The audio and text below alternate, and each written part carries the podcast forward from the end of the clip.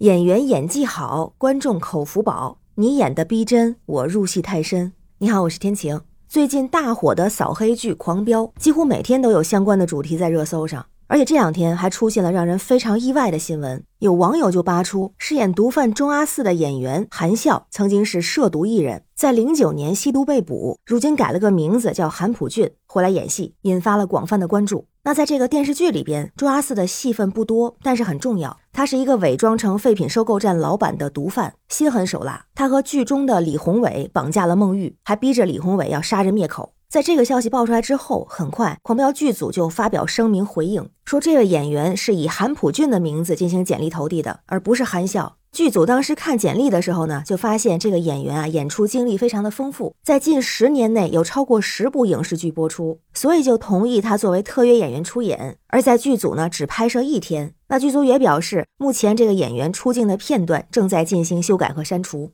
那网友们是热议纷纷，有人说这部戏的很多演员演技确实是好，之前说建议查查张颂文老师那是开玩笑，但是没想到这位演员真查出问题来了，原来不是演的，是真毒啊！有网友说他真的是韩笑啊，之前以为只是长得像，因为韩笑是学音乐出身，歌手出道，他在九十年代的时候曾经以一首歌红遍大江南北，就是《飞天》，到现在还有很多人对那个歌词非常熟悉，烟花烟花满天飞，你为谁妩媚？不过是醉眼看花，花也醉。这首歌当时还获得了中国音乐电视大赛的金奖。后来他也出演了很多的电影作品，发展非常顺利。但是在二零零九年八月的时候，他因为吸毒在家中被抓。当时他供认不讳，同时交代自己之所以吸毒，是为了寻找做音乐的灵感。那那个时候，演艺圈对吸毒人员、对劣迹艺人还没有明确的规定，所以他在涉毒后的几年还出演了像《楚汉争雄》《新恋爱时代》等剧。但是后来逐步出台了对劣迹艺人的各种规定和限制，于是，在二零一二年之后，在影视作品中就很少会有韩笑这个名字了，改名叫韩普俊，也继续出演了不少剧，像《九州海上牧云记》《长安十二时辰》《猎狼者》等等，在剧中饰演的大多是小人物。那这一次，如果不是因为《狂飙》的火爆，大家可能也不太会关注到他。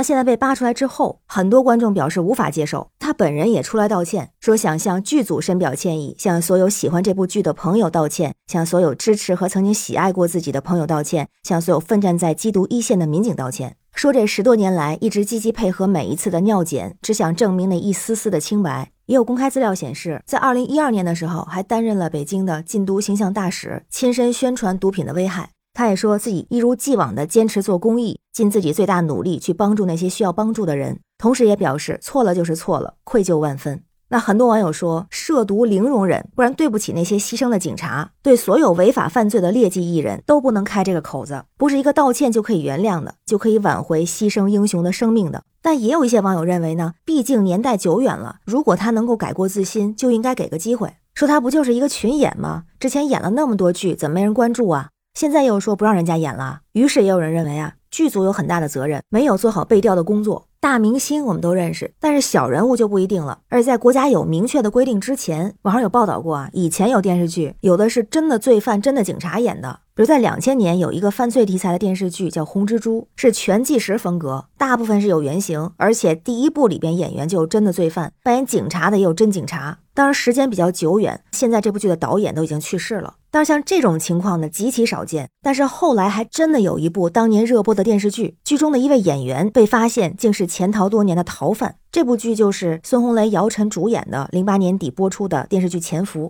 在电视中，一位瘫痪多年的民警认出了当年的逃犯。咱们回顾一下那个真实的案件啊，它发生在一九九八年的十二月六号，当天晚上七点，在齐齐哈尔的一位分局民警和他妻子在一条小巷里被三名歹徒袭击。因为事发突然，没有来得及做任何的反应，这位民警被一名歹徒从后面揪住了头发，另外一名歹徒迅速窜到他的面前，朝着胸口连捅了三刀。而在他大喊自己是警察之后，歹徒更加凶残，一刀扎到了他的脊柱神经上，腰部以下瞬间失去知觉，没有办法再动弹。然后歹徒抢走他身上的配枪，抢走了他妻子身上的化妆包。那这位民警也在短短的几分钟之内变成了一个高位截瘫的病患。案发数天之后，警方找到了幕后主使，根据他提供的线索，抓捕了三个歹徒，其中的两人，而其中的第三人吉某光一直没有现身。然后就是十三年之后，在二零一一年《潜伏》这部电视剧播出的第三年。有警方接到群众举报，说是有名频繁出现在电视剧里的群众演员和吉某光的长相有些相似，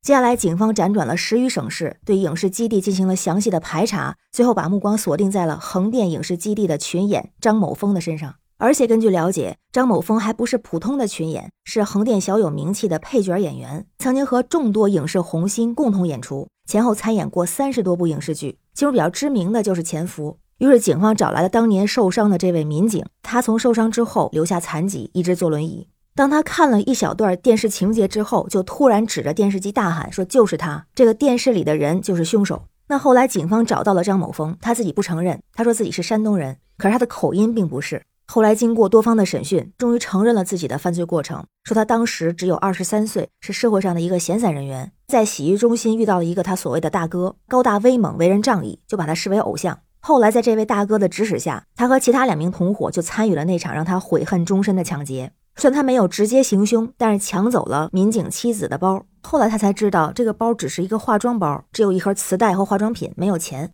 但事发之后，他还是选择畏罪潜逃，一路由北向南到了深圳。先是做了一份驻唱的工作，而且做了五六年。后来查的越来越严，有警察查身份证，他就开始继续潜逃。在零七年的时候，在横店就找了一份群演的工作，而且一干就是四年，从跑龙套还成了有戏份的配角演员，片酬也一路涨到了每集两千块。但是他自己很清楚，眼前的一切都是暂时的。在落网之后，判了有期徒刑十年，剥夺政治权利一年，并处以罚款。他自己也说，人生如戏，全靠演技。但有一条，守法遵纪。那因为这样的事情在演艺圈其实不是那么少见，有一部分人就会去选择当群演，因为在挺长一段时间似乎没有什么严格的限制。这些人里边有像吉某光一样的社会人员，也有之前就是演艺圈的人，所谓的劣迹艺人。在二零一四年九月的时候，广电总局也正式下发了封杀劣迹艺人的通知。但是实际上，在演艺圈还是有人会知之为止。就像韩笑他自己也说，这些年是有老师们帮助给工作机会的。那现在能看出来，往往采取就是移花接木的手段。当然，这次的剧组在选角时是不是真的不知情，这个我们不能了解。但如果是从演员韩笑的公开信息里边，其实可以看到他的微博就是演员韩笑，在其中发布的一些公益信息里边也会写到韩普俊（括号韩笑）的名字，